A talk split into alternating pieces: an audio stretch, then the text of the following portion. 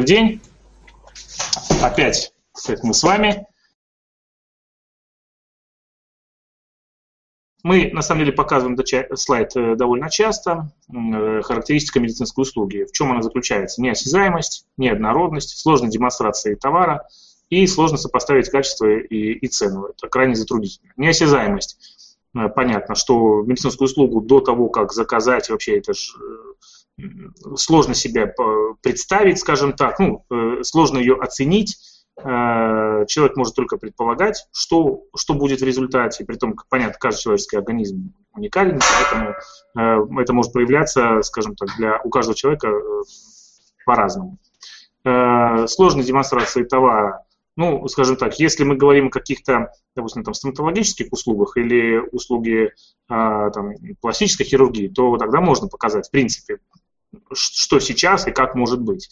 А если мы говорим о каких-то э, заболеваниях внутренних органов, э, то, понятно, это продемонстрировать, даже если в принципе возможно с помощью специальных там, э, устройств, уже там, гистероскопа, кальпоскопа и так далее, любой эндоскопии, то человек в любом случае не специалист, вряд ли сможет разобраться, это хорошо или плохо. Ну и сопоставление качества и цены тоже крайне затруднительно. Понятное дело, что эм, человек не является экспертом, и он опирается только на свой собственный там какой-то опыт. Он просто сравнивает цены по рынку, э, не анализируя, что входит в услугу, какой уровень специалиста будет ее оказывать и так далее. Эм, как известно, многие клиники э, даже к вопросу консультации подходят по-разному. Некоторые стоимость консультации уже включают схему лечения, некоторые э, берут за это отдельную оплату. Э, ну и так далее. Поэтому, конечно, это крайне сложно сопоставить качество и цену, особенно для, скажем так, человека, который не слишком э, является частым пациентом, а для него скорее это такая разовая услуга. Особенности медицинского маркетинга. Ну, понятное дело, что мы работаем вот в очень деликатном поле для пациента. Здоровье, личное пространство. человек не очень хочет афишировать свои заболевания, Э, даже если он от них избавился, вылечился, то, понятно, он не хочет говорить о том, что вообще у него это было в жизни. Э, медицинская услуга является вынужденной для пациентов в, больш... ну, в своем большинстве. Э, то есть, если даже мы говорим о эстетической медицине, то все равно, там, не знаю, та же самая отопластика, допустим, да, то вот, например, человеку, он может, в принципе, всю жизнь прожить лопоухим, да, но это больше и психологический дискомфорт, и в принципе, человеку это может быть там, не нравится, неудобно и так далее. Отсутствует эластичность э, спроса на услуги. А, не буду детализировать, чтобы экономить время. И э, первичные и вторичные услуги важны для выбора канала коммуникации. То есть, э, в отличие от других бизнесов, в медицине очень серьезно отличаются первичные и вторичные услуги.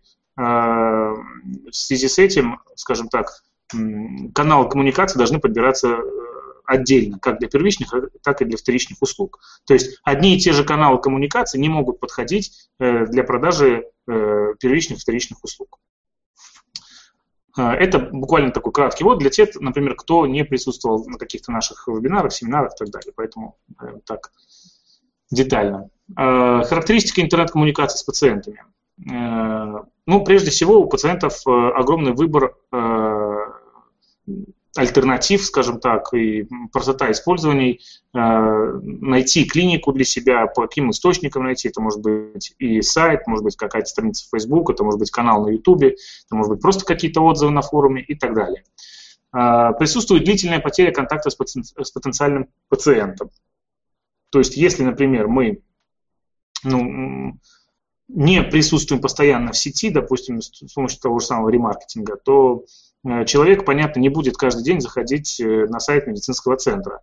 То есть, если он пришел, к нему разово оказал, ему оказали услугу, он сказал спасибо, заплатил деньги и ушел. То есть, какой смысл ему завтра, послезавтра, через неделю, если у него ничего не болит, заходить на сайт медицинского центра. Э, поэтому, когда проходит там полгода-год, то, скорее всего, человек даже забудет название того медицинского центра, который оказал ему услугу, и, в принципе, когда, допустим, наступит необходимость э, получения еще какой-нибудь э, очередной услуги для него, ну, для себя или для своих близких, то человек скорее начнет поиск с самого начала. То есть но если он, опять же, прибегает к этим услугам медицинским, ну, ситуативно, то чаще всего он каждый раз начинает с чистого листа и опять ищет и ищет. Это, конечно, является довольно серьезной проблемой. А обязательно эмоциональная составляющая и вовлеченность.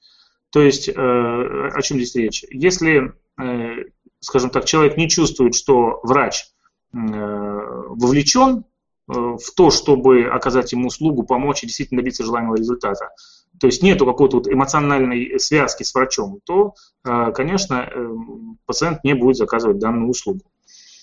В то время как, например, в других сферах нам, в принципе, такое вовлечение может быть, и, и не нужно. Особенно, если мы покупаем какие-то, не знаю, там, товары, то нам все равно, вовлечен э, продавец мобильных телефонов или не вовлечен. Главное, чтобы мы получили продукт, продукт надлежащего качества.